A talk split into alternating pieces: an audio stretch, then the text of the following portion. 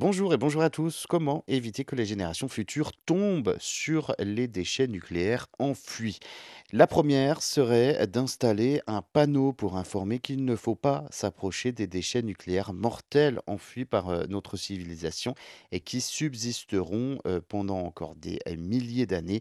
Il en existe hein, des panneaux, notamment euh, ce jaune avec un signe nucléaire rouge à l'intérieur, inventé hein, dans les années 50 par les Américains, sauf que on apprend que seulement 6% de la population euh, mondiale reconnaît ce signe euh, de mise en garde contre les radiations. Depuis 50 ans, maintenant, les pays du monde entier enfouissent leurs déchets nucléaires dans le sol, un héritage radioactif qui pourrait donc euh, bien rester mortel pendant des milliers d'années.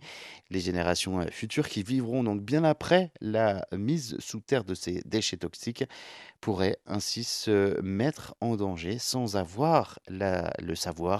Plus de 20 centres, 20 centres d'enfouissement nucléaire étaient euh, aujourd'hui donc en cours d'étude et de développement à travers le monde. Alors, comment indiquer hein, la présence de ces sites d'enfouissement aux générations futures pendant les milliers d'années? Les moyens les plus efficaces d'effrayer les générations futures seraient de, créer d'immenses monuments conçus pour évoquer un sentiment de danger, d'effroi autour des sites de stockage de déchets nucléaires.